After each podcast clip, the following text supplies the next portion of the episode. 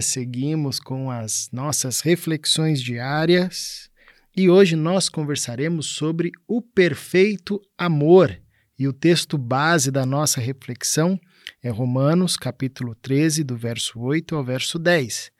Lembrando que nós estamos conversando sobre o discípulo na igreja pensando aí acerca de como um discípulo vive nessa dimensão comunitária da fé.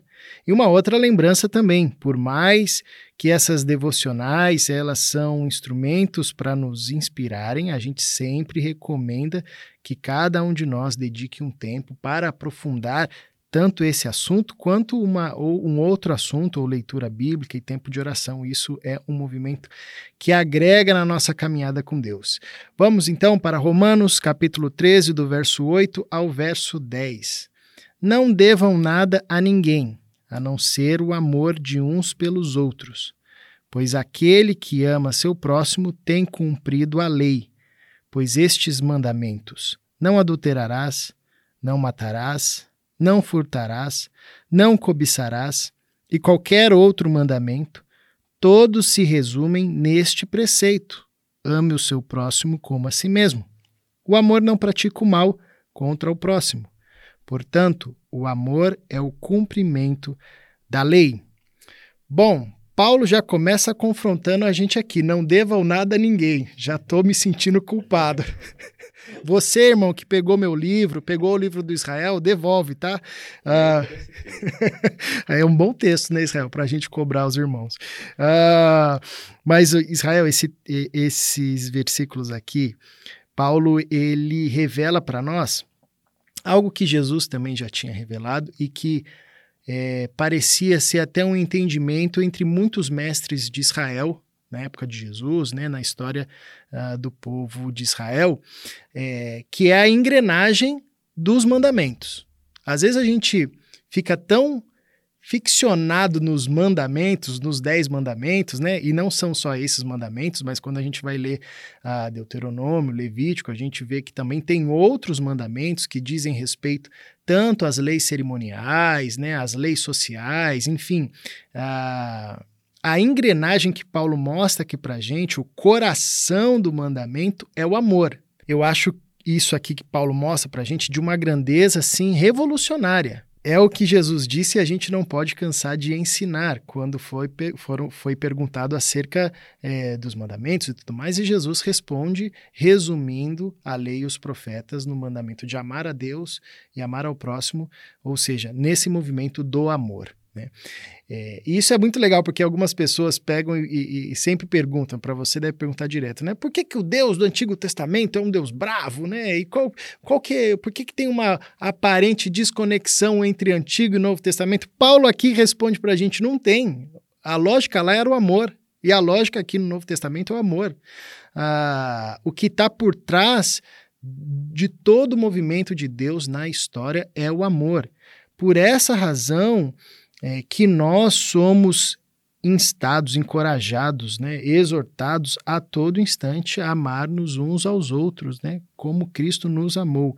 É, e aqui Paulo ele traz algo que confronta a nossa cultura hoje, né, Israel, que é acerca é, do que de fato é o amor e, e, o que de fato podemos considerar como amor ou ato de amar, porque existe hoje na nossa cultura uma lógica de que toda forma de amor vale, né? E todo jeito de amar é, é uma forma que Bom, se está justificado nessa lógica do amor, então tá beleza, né?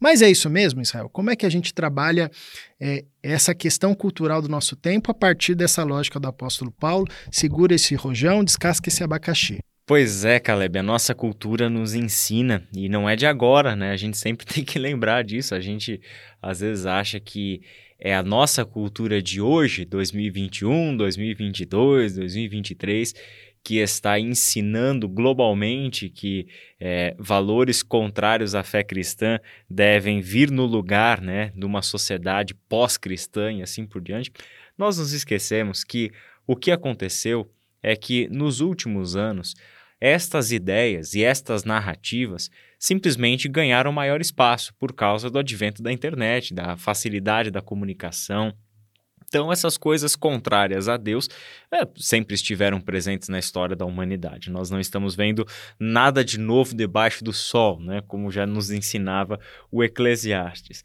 E quando se trata de amor, nós temos aí exatamente a corrupção daquilo que é a, a, revelação do próprio Deus. Então, quando a gente faz uma pergunta como ah, se existem amores imperfeitos, se aquilo que a nossa sociedade ensina sobre amor é aquilo que Deus ensina sobre amor, na verdade, não tem ninguém melhor para a gente fazer essa pergunta do que para aquele que é amor. Né, que é Deus. Então, nós, primeiro lugar, se temos ideias de amor, é porque Deus é amor. Né? Já começa por aí. Não existe amor fora de Deus, não existe absolutamente. O que acontece fora de Deus são as distorções do amor, né? que rompem com limites éticos, que fundam novos valores estéticos e assim por diante. Nós estamos falando do amor bíblico, que é o amor do sacrifício, não é o amor da idolatria. É o amor que doa, não é o amor que toma para si. É o amor que se sacrifica para o bem do próximo e o bem da criação. Não é o amor que faz do outro objeto do seu amor, leia-se domínio, prazer, uso e fruto e assim por diante. Então, nós não estamos falando de jeito nenhum que esta ideia vigente de que qualquer amor é lícito simplesmente porque colocamos o rótulo de amor está correta. Não tem nada mais antibíblico do que isso. Né? Nós estamos falando de um amor que de fato é perfeito. Então, o que é um amor perfeito? O amor perfeito Deus revelou na cruz do Calvário. Se isso não confrontar todas as nossas noções de amor, a gente já vai ficar sem referência para o que de fato é amor.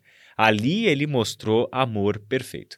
Amor do sacrifício do seu filho pelos pecadores, que simultaneamente né, executa o juízo contra o pecado, revela a santidade deste Deus e também revela ao mesmo tempo a sua graça, seu amor, sua compaixão e a sua misericórdia. A cruz de Cristo é o pacote completo da revelação do caráter do Deus que é amor.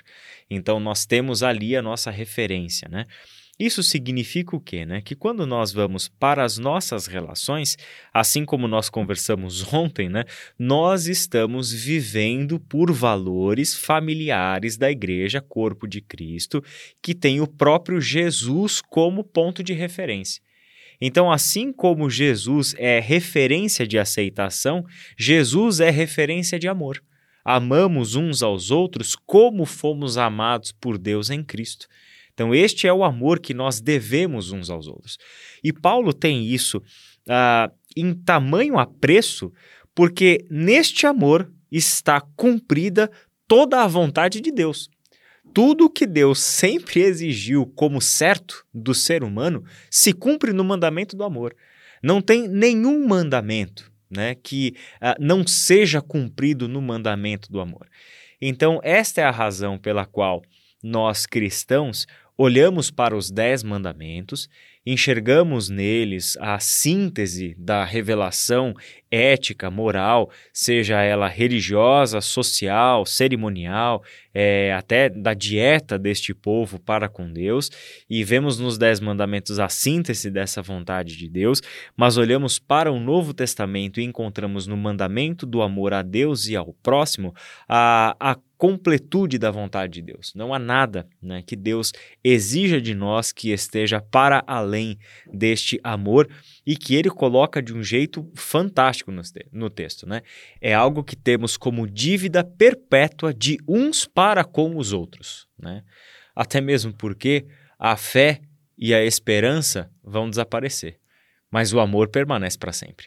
O amor é o que vai continuar sustentando todas as coisas, mesmo muito depois que todas as coisas que os nossos olhos já viram uh, simplesmente deixarem de existir.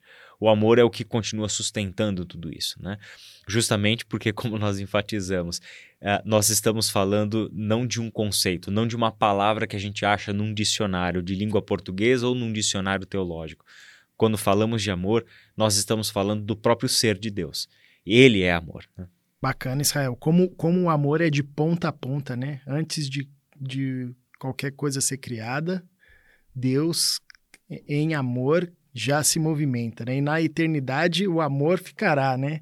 Como isso, como isso é, é grande, né? O legal desse texto, e lembrando que nós estamos refletindo nesse texto a partir dessa temática do discípulo na igreja, né? Quanto discípulo, uma grande é, tentação que a gente vai ter é cair numa religiosidade, né? É, e é a grande condenação de Jesus no seu contexto, na sua época. E esse texto nos livra ou nos auxilia a nos livrarmos da religiosidade, porque é possível que a gente cumpra a lei, mas não ame, né? E aí não faz sentido algum, né? Mas aquele que ama, ele vai cumprir a lei, ele vai, na verdade, exceder o cumprimento da lei, porque essa é a lógica, né? O amor e, sobretudo, o Espírito de Deus que habita em nós, que nos conduz nessa vivência de amor, vai nos fazer viver uma vida que transborde aos pedidos da lei, né? vai, vai além do que ah, está posto ali, é, porque se baseia nesse movimento do amor. Bom, que grande desafio, mas nós temos a promessa da parte de Deus, do Espírito que habita em nós, que forma essa vida em nós e que nos conduz nessa vivência. Vamos orar? Paizinho, obrigado pelo teu grande amor. Tua palavra diz que o Senhor nos amou com um grande amor e nos atraiu com bondade misericórdia. Quando a gente olha desde o começo e até para além para a eternidade, né? Enfim, a gente percebe o teu amor a todo instante. E nós somos chamados a vivermos nessa realidade. É, nós somos sustentados pelo teu amor e somos chamados também a vivermos desfrutando e partilhando do teu amor. Que, como diz a tua palavra, a gente se ame mutuamente e essa seja uma marca da nossa comunidade de fé. Que a nossa obediência a ti não seja uma obediência por medo ou por ganância ou por barganha, mas seja fruto e consequência desse amor. Então, inunda o nosso coração de amor, para que a gente de fato venha transbordar desse amor. Em nome de Jesus é que oramos e te agradecemos. Amém.